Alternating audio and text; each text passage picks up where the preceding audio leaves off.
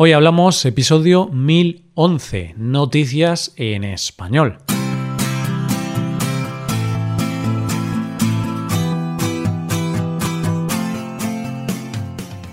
Bienvenido a Hoy Hablamos, el podcast para aprender español cada día.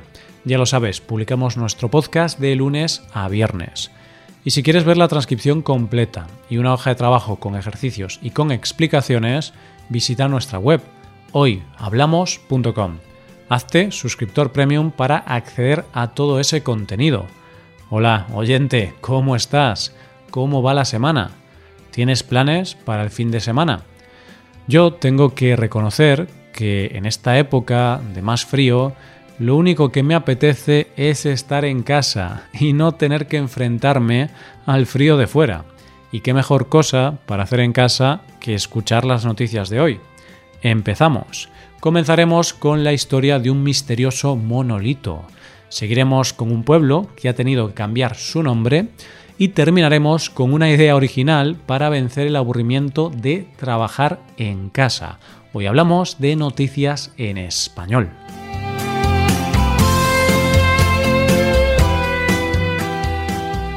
Si hay algo que hemos aprendido con toda la situación que estamos viviendo en la actualidad, es que hay veces que la realidad supera la ficción.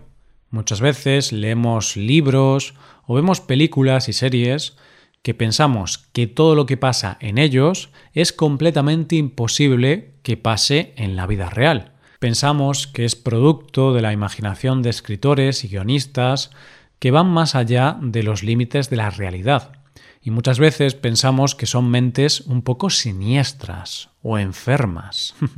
Pero entonces aparece la realidad y nos enseña que ninguna mente puede superar a las sorpresas que nos trae la vida real. Uno de los momentos más icónicos del cine es, sin duda, el monolito de esa gran película que es 2001, una odisea en el espacio, de Stanley Kubrick. Una escena famosa, inquietante, misteriosa y con miles de interpretaciones sobre el verdadero significado de ese monolito. Pues bien, en la primera noticia de hoy veremos cómo, una vez más, la realidad supera la ficción y cómo ha aparecido algo muy parecido a ese famoso monolito de Kubrick. Todo empieza cuando un piloto del Departamento de Seguridad Pública estaba sobrevolando el desierto de Utah, Estados Unidos, en compañía de un trabajador de los servicios de vida silvestre, ya que estaban recontando las cabezas de borrego cimarrón, que son una especie de cabras salvajes que habitan en esa zona. Pero en un momento dado se dieron cuenta de que había algo inusual en medio del desierto, algo que brillaba en medio de las rocas. Fueron hasta allí y se dieron cuenta de que era una especie de monolito, una estructura metálica de unos 3,6 metros de altura que estaba colocada en medio del desierto.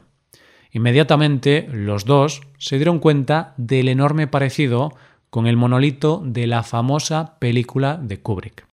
Era algo muy extraño, y al no saber de dónde había salido aquella estructura, la patrulla de carreteras de Utah publicó en redes sociales una foto de la enigmática estructura, con un texto que decía Las mentes inquisitivas quieren saber. ¿Qué diablos es esto? ¿Alguien?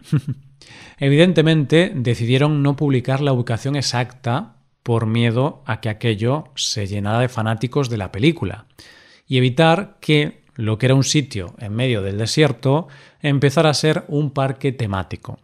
Como te podrás imaginar, las redes empezaron a responder, y al poco tiempo la mayoría de las teorías apuntaban a que podría ser obra del artista John McCracken, que tiene obras muy parecidas. El caso es que el lugar, en menos de 48 horas, se había llenado de curiosos que se habían hecho con la ubicación del monolito y que acudían para hacerse una foto con él. Pero lo más curioso de todo esto es que a los pocos días el monolito desapareció misteriosamente. ¿Lo han quitado las autoridades? Dicen ellos que no, que no han sido ellos y que lo único que saben es que alguien desconocido lo retiró el pasado 27 de noviembre. Ahora podemos pensar lo que queramos sobre este misterio, pero, como decían en aquella famosa serie, la verdad está ahí fuera. Vamos con la segunda noticia. Una de las grandes verdades de este mundo es que hay bromas que, si duran más de la cuenta, cansan. Y lo que antes hacía gracia ya se hace pesado, y la gente está deseando que se acabe. Y de esta fina línea que separa lo gracioso de lo pesado, saben mucho los protagonistas de nuestra siguiente noticia de hoy. Nuestros protagonistas no son una persona ni dos, sino todo un pueblo, que hartos de las bromas provocadas por el nombre de su pueblo, han decidido cambiar el nombre para así evitar las burlas. Pero tan gracioso era el nombre del pueblo. ¿Cómo se llamaba? Pues el pueblo se llamaba fucking y es un pueblo de poco más de 100 habitantes que se encuentra en Austria. Pero no te creas que este nombre se lo pusieron como broma hace unos años y ahora se han cansado de él. No, el nombre tiene historia. Parece ser que este pueblo fue fundado en el siglo VI por un noble bávaro llamado Foco, que poco sabría este hombre de las bromas que traería consigo su nombre más tarde. Lo cierto es que la existencia de este lugar no se documentó hasta el año 1070, en el que aparecía bajo el nombre de Bukinen, pero más tarde se llamaría Fatching, Fatching, bueno, no sé muy bien cómo se pronuncia, hasta el siglo VIII en el que se le puso el nombre definitivo, Fucking. El caso es que el nombre ha sido objeto de burlas y recibía muchas visitas de turistas que se dedicaban a sacarse fotos delante del cartel con el nombre del pueblo y que en muchos casos lo hacían con poses un tanto obscenas. Pero lo peor no era eso, lo peor es que había gente que arrancaba los carteles para llevárselos a su casa a modo de souvenir. Y es por eso que desde hace un tiempo tuvieron que colocar las señales con hormigón e instalar cámaras de seguridad. Las bromas no se quedaron ahí, sino que ha habido cómicos como la estadounidense Roseanne Barr, que hizo una broma en un programa de televisión a costa del nombre del pueblo, o el canal de pornografía Pornhub, que ofreció suscripción gratuita a sus habitantes como medida publicitaria. Y es así como este pequeño pueblo, tras una reunión del Consejo Municipal, ha decidido que a partir del 1 de enero de 2021 el pueblo dejará de llamarse fucking y pasará a llamarse fugging, para que así todos los fuckingers, que es así como se llaman los habitantes de este pueblo, puedan vivir en paz y no tener que seguir soportando las bromas del mundo entero. ¿Os parece bueno el nuevo nombre? No tengo claro si así evitarán las bromas. Este pueblo ya ha visto como todo el mundo pasaba la fina línea que divide la broma de la pesadez, y ahora puede que las burlas se centren en un pueblo del otro lado de la frontera, que se llama Petting, y puede que estos tengan que terminar cambiando también su nombre. Pero esperemos que no tengan que llegar a eso, y que los curiosos que visitan la zona sean capaces de parar la broma y no pasar la frontera. Llegamos a la última noticia. Una de las palabras más repetidas este año ha sido la palabra teletrabajo. Y es que el que más y el que menos ha visto cómo ha tenido que adaptarse a una nueva forma de trabajar, que básicamente consiste en trabajar desde casa. Y el teletrabajo, como la mayoría de las cosas, tiene su lado bueno y su lado malo. Tiene de bueno que estás en casa, no tienes que pelearte con el tráfico para ir a trabajar, no tienes que arreglarte, puedes apurar un poco la hora de sueño o no tienes que ver a ese compañero de trabajo que no te cae demasiado bien.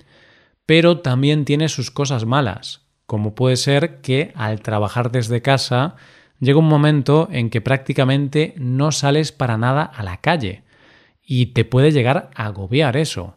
El estar todo el día y todos los días en una misma estancia y sin ver a nadie diferente.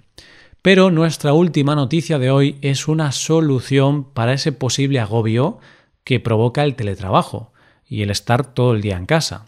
En algunos lugares del mundo han creado hoteles, por ejemplo, donde puedes alquilar una habitación para ir a trabajar y así cambiar de aires. Pero en Japón han querido ir más allá y han creado un tren donde la gente puede ir a trabajar. Ha sido una idea de la compañía Narita Express, y este tren no hará ningún viaje, sino que estará parado en una estación, más concretamente en la estación de Ryogoku, en Tokio. Antes de subir al tren y para garantizar las medidas de seguridad, las personas que están esperando lo harán en cabinas y cubículos privados. Y una vez en el tren, las comodidades son como las de un tren cualquiera, con sus asientos reclinables, mesas, internet o enchufes. Vamos, todo lo necesario para trabajar cómodamente. La gran diferencia con un tren normal es que, como te podrás imaginar, a los viajeros no se les cobra por viaje, sino por el tiempo que estén dentro del tren. Y así se cobran unos 81 céntimos por cada 15 minutos. Hoy por hoy no está disponible todos los días, solo los dos últimos días de cada mes, ni a todas horas, solo de 10 a 2. Pero viendo el éxito que ha tenido, pues los primeros billetes se agotaron muy rápido, igual se plantean ampliarlo. Dicen desde la compañía que no tiene que ser exclusivo para teletrabajar, puesto que también está abierto para cualquier persona que necesite salir de casa, cambiar de aires y relajarse en un entorno diferente. Y lo cierto es que si algo nos deja claro esta noticia es que los tiempos están cambiando. Este año va a cambiar el mundo tal y como lo conocíamos, porque ¿quién nos iba a decir que íbamos a ver como opción de relajación y tranquilidad trabajar en un tren? Y esto es todo por hoy. Con esto llegamos al final del episodio. Te recuerdo que en nuestra web puedes hacerte suscriptor Premium para poder acceder a la transcripción y una hoja de trabajo con cada episodio del podcast. Todo esto lo tienes en hoyhablamos.com. Esto es todo. Mañana volvemos con dos nuevos episodios. Lo dicho, nos vemos en los episodios de mañana. Pasa un buen día. Hasta mañana.